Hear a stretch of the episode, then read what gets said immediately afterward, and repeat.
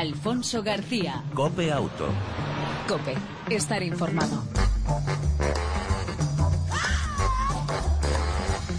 Hola, ¿qué tal? ¿Cómo estás? Una semana más. Bienvenido a este tiempo de radio dedicado al mundo del motor, tanto en las dos como en las cuatro ruedas. De la parte técnica, el saludo de Óscar Gómez y Chechu Martínez. Ya sabes, 35 minutos dedicados a la actualidad del motor. En el arranque, el saludo de Alfonso García.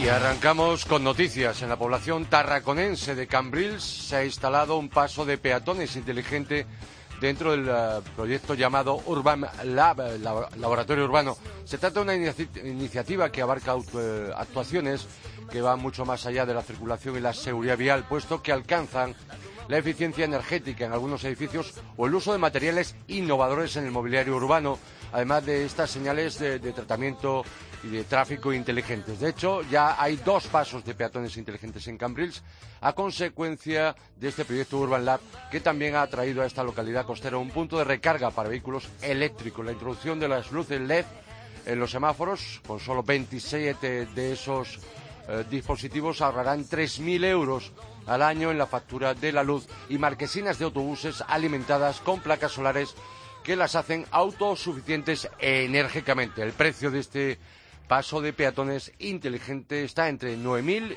y 10.000 euros.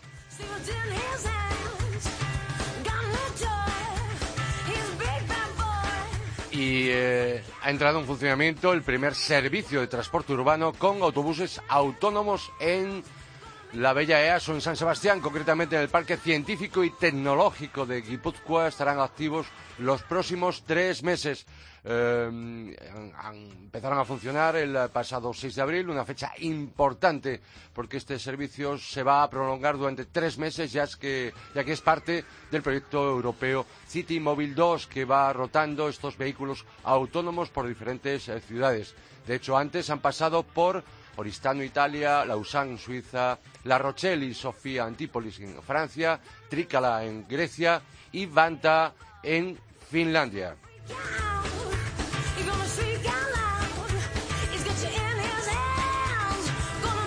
Y las últimas modificaciones en la ley de seguridad vial han dejado los conductores indefensos ante accidentes con animales de caza, según denuncia automovilistas europeos asociados. El Tribunal Supremo también advierte del desamparo de los conductores ante este tipo de siniestros que se han cobrado ya más de mil vidas en cuatro años. Hasta los cambios normativos introducidos en la Ley de Seguridad Vial de 2004 y 2005, los titulares de los cotos tenían que contratar un seguro de responsabilidad civil por daños o accidentes provocados por la explotación cinegética si no querían pagar de su bolsillo y a través del juzgado los daños causados por los accidentes de caza o accidentes cinegéticos provenientes de sus terrenos. Y un dato, cada año se producen 16.000 accidentes con animales.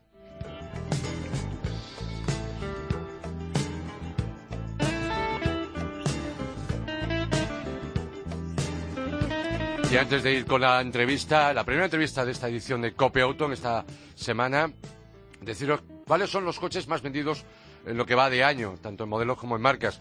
En este primer trimestre de 2016, el ranking de modelos está encabezado por el Citroën C4, seguido del Seat eh, León, tercero el Seat Ibiza, cuarto el Volkswagen Golf y quinto el Volkswagen Polo. Como veis, la Dieselgate no ha afectado nada a la marca en nuestro país. Eh, datos, por ejemplo, como el que el décimo puesto es para el décimo el Dacia Sandero y el eh, octavo puesto para el, el rey de los todo camino, el Nissan Qashqai, más que una moda. Y en cuanto a marca, las tres, eh, los tres primeros meses ocupan el ranking de los más vendidos. El primero Opel, segundo Volkswagen, tercero Peugeot, cuarto Seat y quinto Renault.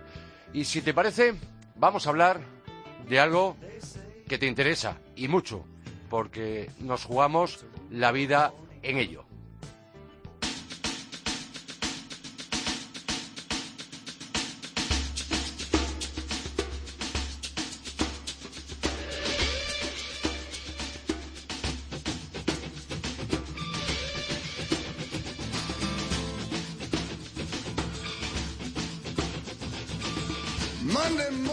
Hoy queremos recordar la gran importancia que tiene al volante la visión.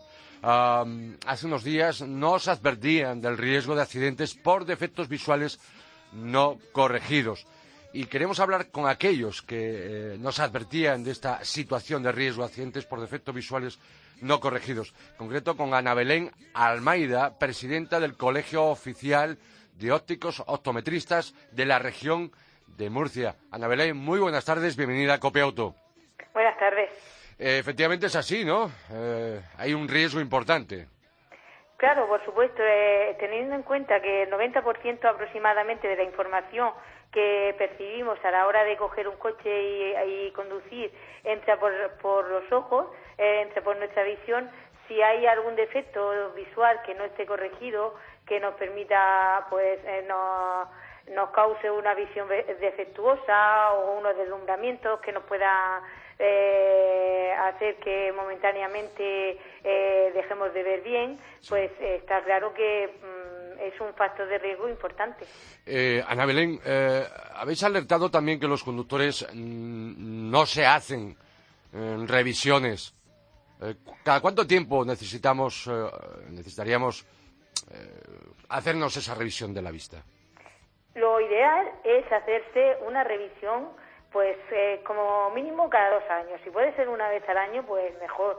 Eh, está, mm, se puede visitar a un óptico optometrista en, una, en un establecimiento sanitario de óptica que allí se puede hacer un estudio de la visión si se necesita alguna corrección visual y se pueda corregir por mediante gafas o lentes de contacto o algún tipo de ejercicio y si detectamos como agentes visuales de, atención primaria, muchas veces en la óptica, pues podemos detectar las primeras pérdidas de agudeza visual no corregibles con, con estos tratamientos ópticos y podemos recomendar ir al oftalmólogo. De todas formas, independientemente, eh, la visita al oftalmólogo, o sea, la visita al óptico optometrista no, no sustituye a la visita al oftalmólogo porque nosotros, digamos, estudiamos lo que es el estado visual, la necesidad de llevar gafas para que el público en general no entienda, pero si hay algún problema más grave de patología, eh, como puede ser una catarata, un un problema en el fondo del ojo debido a una diabetes o a una tensión y se necesita un tratamiento o una conjuntivitis, por ejemplo, o algún tipo de inflamación, pues eso lo tiene que estudiar el oftalmólogo. Ah, eh, cualquiera de los dos especialistas, pues eh, desde luego, eh, como mínimo una vez al año, se debe acudir. Además, insisto, habéis alertado que los conductores no se hacen revisiones. Ah, ¿Tenéis datos? Qué porcentaje de los conductores españoles que no pasan por esas revisiones y que se limitan a lo que obliga la ley cada, X tiempo cuando hay que renovar el permiso? Pues aproximadamente la mitad de, los conductores eh, no, no se hacen esas revisiones tan ¿La mitad? Eh, la mitad, sí, aproximadamente. No se hace, ya, ya os digo, como mínimo, pues una vez eh, cada dos años. Sí. Y, y las revisiones, de todas formas, que nos hacen a la hora de renovar el, de renovar el, carnet de conducir, pues la verdad que son bastante más livianas, más ligeras, con menos pruebas, no nos hacen un, digamos un diagnóstico, sino que simplemente nos miden una capacidad de visión, una agudeza visual y eh, pero no nos hacen pruebas si necesitamos realmente eh, corrección, si necesitamos gafas o, cualquier otro tipo de corrección y pueden haber otro tipo de, problemas también, algunas veces de, acomodación o de convergencia o de, digamos, de visión binocular, de, la asociación de los dos ojos, cómo trabajan los dos ojos, que nos puedan provocar también eh, eh, problemas de, enfoque y problemas de cansancio visual a la hora de estar mucho tiempo conduciendo, que a lo mejor no, se, no se detecta. Hay otro dato que también advertíais y alertabais, y es verdad que, Ana Belén, que solo la mitad usa gafas de sol cuando conduce. Pues esos son unos datos aproximadamente que tenemos también y la verdad que es importante, eh, lo primero por, por salud, por supuesto también porque la radiación ultravioleta que no entra a los ojos con, eh, eh, con exposiciones prolongadas y tal, pues puede causar una serie de patologías oculares que protegiéndonos con la gafa de sol mm, pues podemos podemos evitarlas porque esa radiación ultravioleta no entra al ojo. Pero sobre todo también lo que hemos comentado anteriormente, que muchas veces vamos con vamos conduciendo y, por eso, sobre todo a la hora, por ejemplo, amanece de anochecer eh, el sol, un deslumbramiento por el sol y no llevar unas gafas de sol adecuadas que nos protejan de tanta luminosidad, nos puede provocar una pérdida de, de, visión momentánea que el ojo cuesta un poquito de trabajo adaptarse a volver a ver y en ese momento pues a lo mejor mm, tener pérdida de tiempo y no poder reaccionar ante un obstáculo o algo así. Yo he sido víctima, por cierto, reconozco hace años, reconozco que tuve un accidente en un cruce por culpa de un deslibramiento del sol. No llevaba gafas de sol, era a, primera hora de la mañana cuando estaba levantando el sol y reconozco que durante esas fracciones de, segundo eh, me quedé realmente sin ver y obviamente tuve ese accidente que al final se quedó se quedó, por lo menos se quedó en, en susto. Ah, sí. Es que claro, es eso, es que a la hora de conducir un segundo es, bueno, una inmensidad de tiempo para reaccionar ante, ante un obstáculo.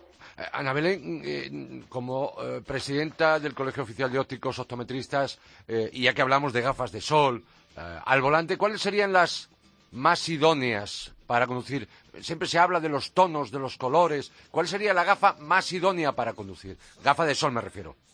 Sí, pues mira, eh, el color depende de la sensibilidad de cada persona. La verdad que no se puede generalizar y se puede decir, oye, pues eh, mejor el verde, mejor el gris.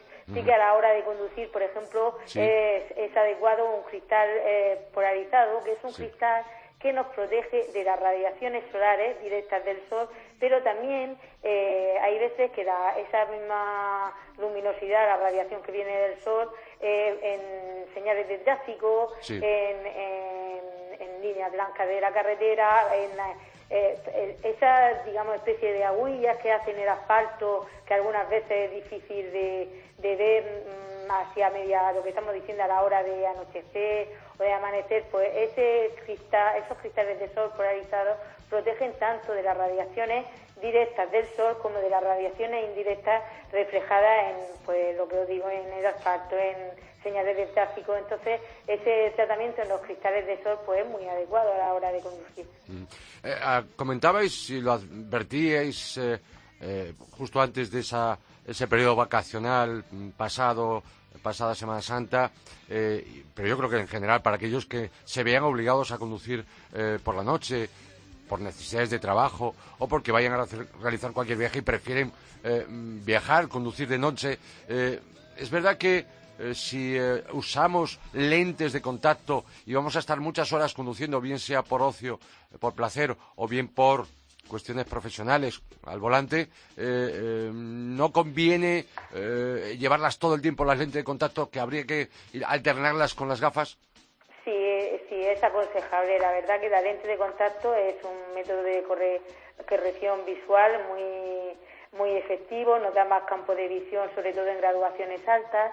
Pero ¿qué ocurre cuando estamos fijando la vista tanto tiempo? Muchas veces sin darnos cuenta es algo que, que nos ocurre a todos. Pasa también como, por ejemplo, cuando estamos trabajando con la con pantalla del ordenador, no nos damos cuenta y parpadeamos menos. Entonces, claro, la lente de contacto en el ojo necesita de la lágrima para estar bien lubricada y para, para permitirnos que esa superficie, se, la superficie de la dentilla se, se limpie y podamos ver bien. ¿Qué ocurre? cuando llevamos ya 6, 7, 8 horas de, de las lentes puestas en el ojo, en muchas ocasiones aparece... Eh, se queda en el ojo. Y también tenemos que tener en cuenta, por ejemplo, en invierno que algunas veces ponemos, o en verano que ponemos el aire acondicionado, o en invierno que ponemos la calefacción, que eso, eh, eh, tanto el aire acondicionado como la calefacción dentro del coche en un espacio reducido, pues también reseca un poco el ambiente dentro del coche y eso puede provocar a lo mejor que la lente de contacto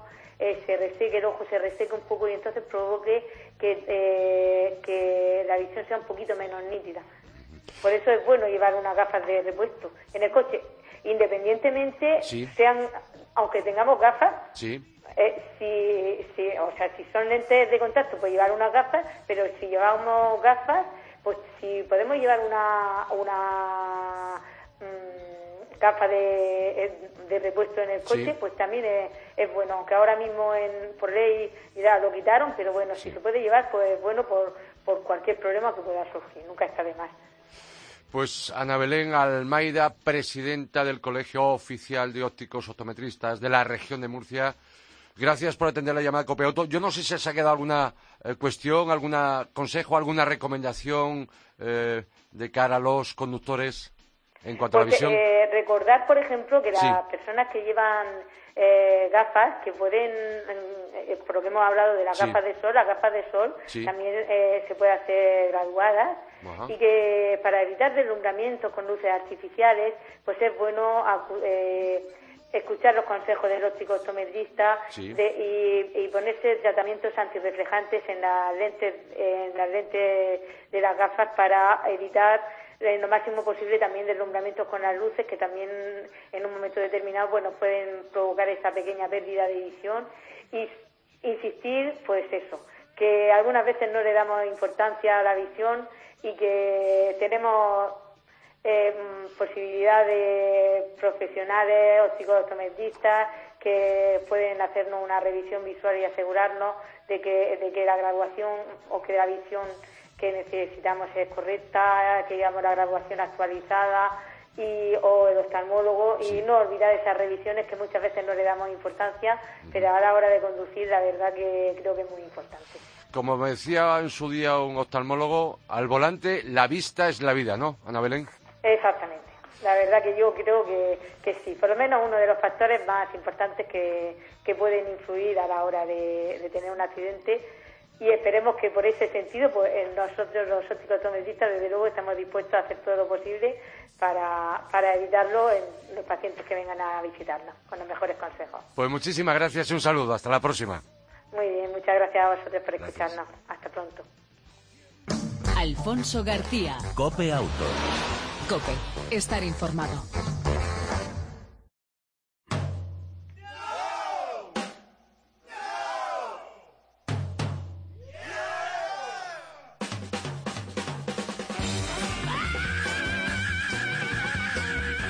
De todos es sabido que Barcelona es la ciudad europea con más motos y scooter por número de habitantes. Por ello, era necesario que volviera a contar con un certamen eh, monográfico dedicado a las dos ruedas y dentro de una semana, algo más de una semana, volverá a ser la capital de la moto.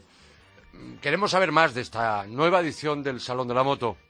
Eh, y está con nosotros en Copia Auto, Cope Moto, Jordi Freisas, director del Salón Moto Barcelona. Jordi, buenas tardes. Muy buenas tardes. Después de ocho años vuelve el Salón de la Moto de Barcelona en la Fira de Montjuic y no, debe, no debía haberse ido. Bueno, al final eh, el sector y la situación eh, económica por la que pasamos nos hizo tener que dejar de celebrarlo y estamos ahora de enhorabuena porque después de ocho años, como bien decías, volvemos a, ser sede para, para una nueva edición del Salón Moto. Pues todos los que somos aficionados al mundo de las dos ruedas estamos de enhorabuena. Del 15 al 17 de abril. ¿Qué atractivos presenta esta edición, eh, este Salón de la Moto para el aficionado a las dos ruedas, eh, Jordi? Pues primero contar eh, con la presencia de más de 90 empresas eh, y un amplio programa de actividades. La verdad es que están las principales marcas representadas, hay novedades a nivel nacional que se presentarán en el salón y bueno, esperamos que, que realmente sea un salón rentable y que para nuestros expositores y que el visitante pues pueda pueda disfrutar de toda esta oferta más de un amplio programa de actividades que les hemos preparado. Aunque quedan todavía unos días, eh, pero en cualquier caso nos podrías adelantar alguna novedad, eh, destacar alguna de las novedades eh, en motos para este salón. Sí, a ver, son tenemos si no recuerdo mal entre 8 y 10 novedades que se presentan. A ver, destacar alguna de ellas, creo que la Africa Twin Concept de Honda va a estar presente. Sí, sí, sí, muy bien. Después Triumph también presentará un modelo. Eh, si no recuerdo mal, es que no tengo aquí el listado y de memoria no quisiera Bueno, caso. equivocarme. Yo sí tengo ese listado, yo sí lo tengo, recordemos rápidamente Harley Davidson con la 48, también las Café Racer de la mano Yamaha con las nuevas XSR de 600-900, Kawa también con la H2, por supuesto Piaggio, Sin y Suzuki con la Liberty 125 y la Symphony eh, también de la misma cilindrada y un largo, largo, etcétera, de novedades y me imagino que algunas que puedan presentarse a última hora, ¿no? Bueno, eso queda en manos de, de las marcas que van a estar presentes en el salón. Ahí Esperemos que, que así sea y nos sorprendan a todos. Hay otra cuestión que a mí me llama la atención, que es la Moto Academy, la Moto Academia. Ujú. Esto es una de las actividades que tenemos de la mano del Survey Català de Transit, que Sí. lo que busca es eh, ayudar a formarnos en la manera más idónea de conducir para evitar riesgos innecesarios y ser más efectivos, a, a, digamos, eh, conduciendo una moto. ¿Y ahí yo puedo acceder cualquiera que se acerque al salón? Sí, sí, sí. Ajá. Otra, otra eh, parte del Salón de la Moto de Barcelona es el área custom. Eh, ah, creo que esto es novedad, además, creo recordar, ¿no? Sí, de la mano de Harley Davidson eh, Sí. vamos a tener un espacio de personalización eh, donde va- aparte de Harley vamos a poder ver diferentes eh, personalizaciones sobre otras marcas y creo que va a ser un atractivo muy importante y muy interesante para los amantes de, de la moto. Un salón para pequeños, medianos y mayores y, por supuesto, un área dedicado a las mujeres moteras. Sí, de la mano de la Asociación de las Mujeres Moteras, pues eh, van a tener un stand donde poder asesorar a todas aquellas, todas, eh, digamos, aquellas mujeres que estén interesadas en, eh, digamos, eh, conocer eh, qué motos eh, o cómo afecta o realmente si si es fácil conducir una moto mayor para un tema de peso de, de- esto ases- básicamente asesorar eh, en aquellos aspectos que, que puedan tener duda las, las mujeres que quieran iniciarse o ya estén iniciadas y quieran cambiar de moto. Ajá. Hay eh, también un montón de actividades más que podemos disfrutar. Tengo entendido, por ejemplo, demostraciones, espacio para demostraciones de pilotos. Sí, Eh, sí, por- sí, vamos a tener una zona de demostraciones con eh, expertos eh, haciendo demostraciones de trial, de stuff. Después vamos a tener también test drive eh, de moto grande de la mano de la mano del solo moto weekend. Bueno, un amplio abanico, como te iba comentando, de actividades para que el visitante no solo disfrute del producto expuesto, sino además eh, pueda tener un componente experiencial dentro del salón. ¿Qué más otras actividades destacarías, Jordi? Bueno, también tenemos un- una pista para probar eh, vehículos eléctricos, eh, Sí. también boga en los últimos días, simuladores, simuladores, eh, tenemos de conducción, de GP, después vamos a tener eh, un simulador de digamos de, de conducción, de inicio de conducción, de la mano de Honda, yo diría que, que un amplio programa eh, con el que disfrutar y del salón, aparte de, como, como te decía, de Sí. todas las novedades y productos de nuestras empresas expositoras. Y como es obligado en cualquier salón, cualquier monográfico de la moto que se precie, encuentros de club eh, motociclistas, ¿no? Sí, estamos, estamos trabajando con ellos para ver de qué ma- manera pueden acceder al salón. Vamos a tener también una impalada. Bueno, eh, ya te digo, un amplio, un, un amplio abanico de, de actividades eh, vinculadas al mundo de las dos ruedas. Recordemos fechas, viernes día 15 al domingo 17 de abril. Eh, ¿qué- ¿En qué horario? En esos tres días. De 10 a 20 horas. De 10 a 20 horas. Y eh, esta vuelta, por así decirlo, al Salón de la Moto de Barcelona, después de ocho años, esto es un eh, punto y seguido con intención de, de no volver a parar, por supuesto, ¿no, Jordi? ¿Qué va?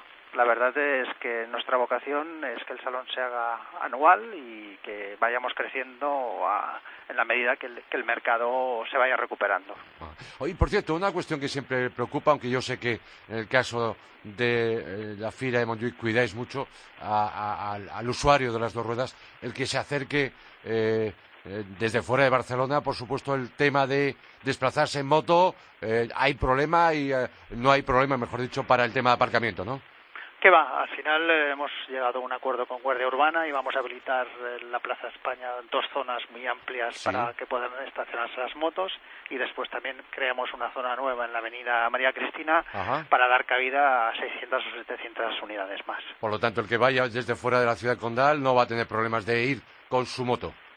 Moto y será un parking gratuito, sin coste. Ajá, perfecto. Pues Jordi Freisas, director del Salón Moto Barcelona. Mm, yo no sé si queda algo más por apuntar, que quieras apuntar. Bueno, eh, digamos, eh, solo recordarles que tenemos más de 90 empresas expositoras, que van a estar presentes más de 300 marcas, en más de los, en los 30.000 metros de exposición y la ocupación del pabellón 1 y pabellón 3 de, de Montjuic. Pues eh, larga vida al Salón Moto Barcelona. Recuerden, el 15, el 17 vuelve a ser la capital por antonomasia de la moto. Jordi Freisas, nos vemos allí.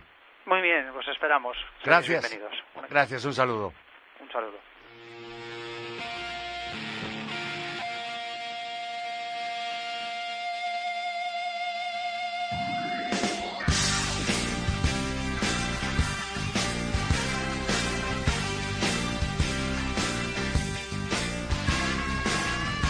En esta recta final de esta edición de Cope Auto entramos en las autonovedades de Cope Auto. En primer lugar, el Volkswagen Tiguan, la segunda generación, es totalmente nuevo, mayor calidad y diseño, más moderno, aumenta la calidad, mejora el puesto de conducción en cuanto a ergonomía, que ya de por sí era buena y ahora se convierte en notable. Y ahora con reglaje del volante en vertical también. El nuevo Tiguan es más grande, un poco más bajo, gana en espacio para piernas los asientos traseros son deslizantes, su maletero también gana mucha capacidad hasta los 615 litros y con doble fondo, por tanto junto al Honda CRV se convierte en los que los todo camino de su categoría, de su categoría perdón, con mayor capacidad. En cuanto al equipamiento de seguridad, pues desde el proyector de información en parabrisas eh, con información de velocidad y demás ocultable. En cuanto a, también al sistema de freno automático de emergencia con detección de peatones, alerta de mantenimiento de carril, detector de fatiga, airbag de rodilla o capó activo. Eh, se ofrecen 4x2 o 4x4. Este último con cuatro modos de conducción, carretera, modo nieve y off-road. Dinámicamente mejora, sobre todo destaca en suavidad y se convierte en referencia en su categoría. En cuanto a las eh, mecánicas del nuevo Tiguan de esta segunda generación, 7. Mm, en principio configurarán la gama 4 TDI desde 115 hasta los 240 y tres modelos de gasolina TSI desde 125 hasta los 180. El Tiguan 2 se pone a la venta en mayo, pero de arranque se ofrecerán eh, con em, menos motores. Básicamente el 2 litros TDI eh, de 150 y 180 caballos y el TSI decir, los precios oficiales eh, de tarifa, el 2 litros TDI 4x2, es decir, tracción delantera 150 caballos, desde 29.560 euros y desde 36.000 euros con tracción 4 Mosio, que llaman en Volkswagen 4x4. Por cierto, habrá versiones off-road y también hay que tener en cuenta que estas eh, mecánicas se pueden eh, optar por caja de cambios automática DSG, doble embrague que obviamente incrementa el precio en 2.000 euros.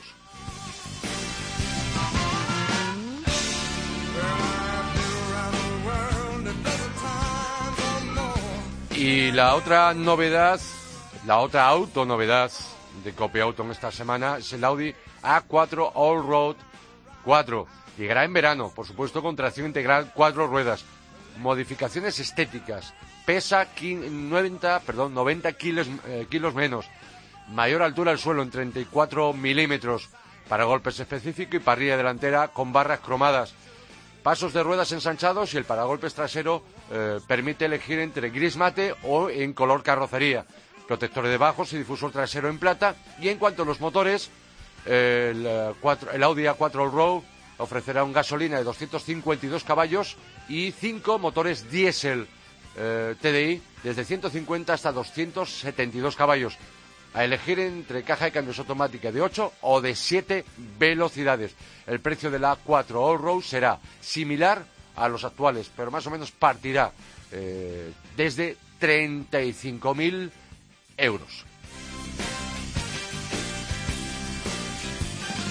Y para cerrar, eh, después de estas dos autonovedades de Copia Auto, deciros, recordaros, eh, normativa sobre todo, normas sobre seguridad eh, en cuanto a cinturones de seguridad, el pasado 1 de octubre de 2015 entró en vigor en España la modificación del Reglamento General de Circulación en el que se rectificaron algunas normas en cuanto a cinturones de seguridad. Por ejemplo, para los vehículos de más de nueve plazas, el conductor o la persona encargada del grupo deberá informar a los pasajeros de la obligación de llevar abrochado el cinturón de seguridad o el sistema de retención homologado.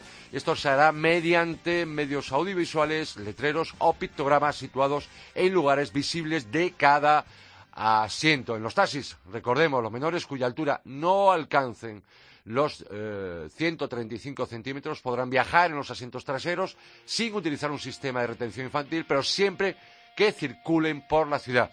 Fuera de la misma, fuera del recorrido urbano, el responsable de la seguridad será el padre o madre quien se encargue de la seguridad del menor en ese momento. Por ello, si vas a viajar en taxi fuera de la ciudad, se recomienda, te recomendamos solicitar un servicio con silla o disponer de una para proteger al pequeño, a los menores.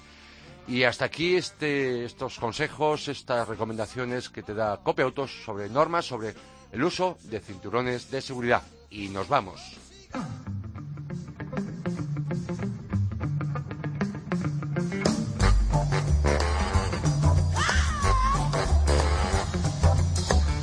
En el control técnico, como siempre, dos copilotos de lujo. Óscar Gómez, eh, Chechu Martínez.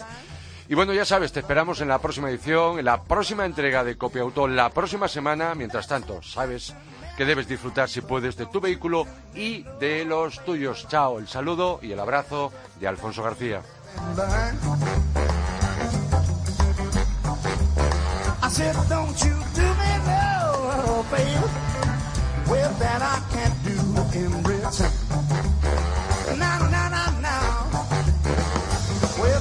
Save your good intentions for somebody you can trust. Cause once you hand it over, you know you won't see me. So don't you